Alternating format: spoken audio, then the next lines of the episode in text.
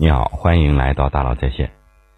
六月二日，亚马逊中国发布公告，亚马逊将于二零零三年六月三十日在中国停止 Kindle 电子书店的运营。这个消息出来以后啊，我看到很多人都在讨论，说 Kindle 进入中国市场九年了，陪伴了不少人的青春，为什么就突然宣布退出了？其实，在一周前，也就是五月二十四日，艾比营也在官方微信宣布，爱彼迎中国自二零二二年七月三十日起暂停支持境内游房源体验以及相关预订。不光是亚马逊 Kindle 和爱彼迎，之前已经有很多公司陆续退出了中国市场，比如说 Uber、谷歌，基本上曾经进入中国的互联网公司都陆陆续续撤离了。为什么 Kindle？爱彼迎在中国活不下去，为什么互联网公司纷纷退出了中国市场？今天呢，我们就来聊聊这个话题。其实我们讲外企退出的时候呢，有几种不同的情况。第一种是供应链上端的撤离，比如说三星关闭了在中国的工厂，去东南亚建厂；苹果去印度建代工厂，这些都属于供应链的撤离。因为过去这些公司在中国建了很多工厂，过去他们选择在哪里建厂，其实是在选择生产要素。什么意思呢？在古典经济学里，经济增长有三大要素：资本、土地和劳动力。第一个要素是资本，资本创造利润。比如说，你要创业需要资本，需要启动资金，你有资本才能去雇佣，才能去融资，去美国上市，去香港上市，都是去资本市场上市。第二要素是土地，土地产生地租，你有土地你就有竞争优势。比如以前的地主因为有土地就能靠土地挣钱。第二个要素是劳动力。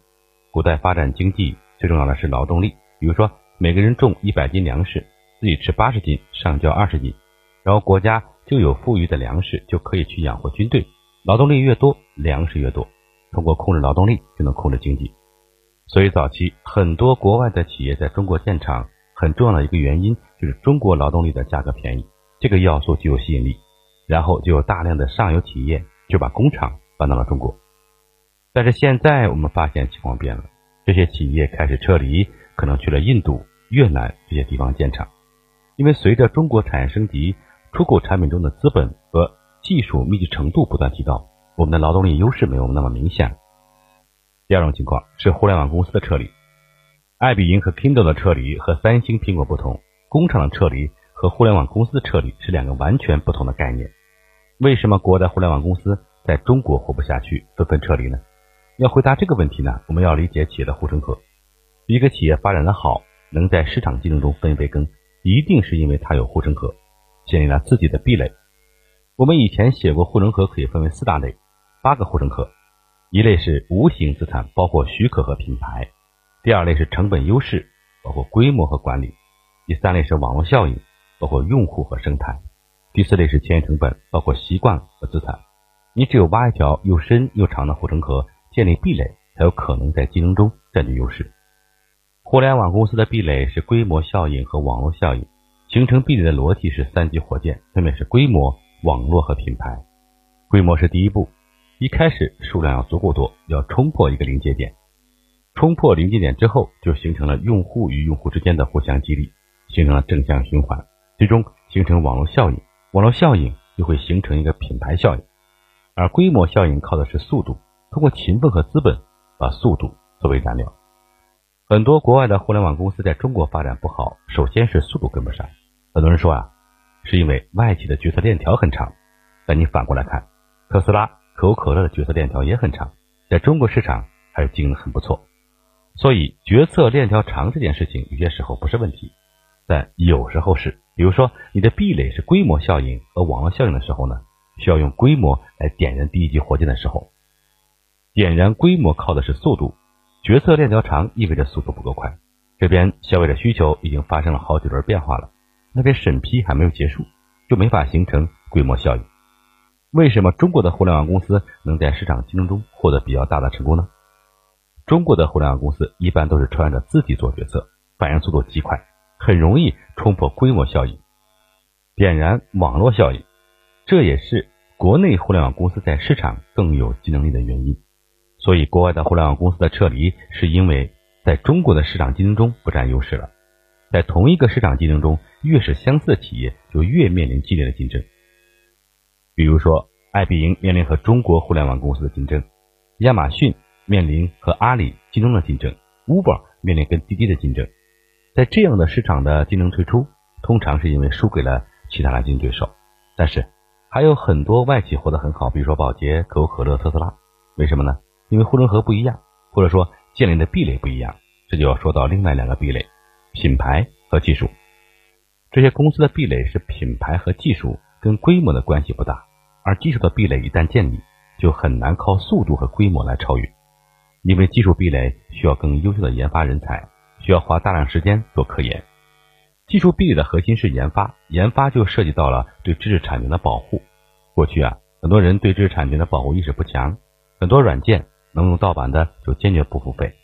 我以前老讲一个例子，以前有人卖微软的盗版光盘，五块钱一张，上面写着“大家放心使用吧”，这个软件的费用您在八国联军侵华的时候付过了，感觉特别激昂，其实特别愚昧，因为不重视知识产权，国内那些以技术为壁垒的公司就挣不到钱。就得靠别的方法去挣钱，比如说金山要靠游戏去上市，所以在整个软件时代，我们没有一家特别伟大的软件公司。现在我们对知识产权的保护意识在提高，发现被侵权了，大家会站出来，通过网络发声来维权。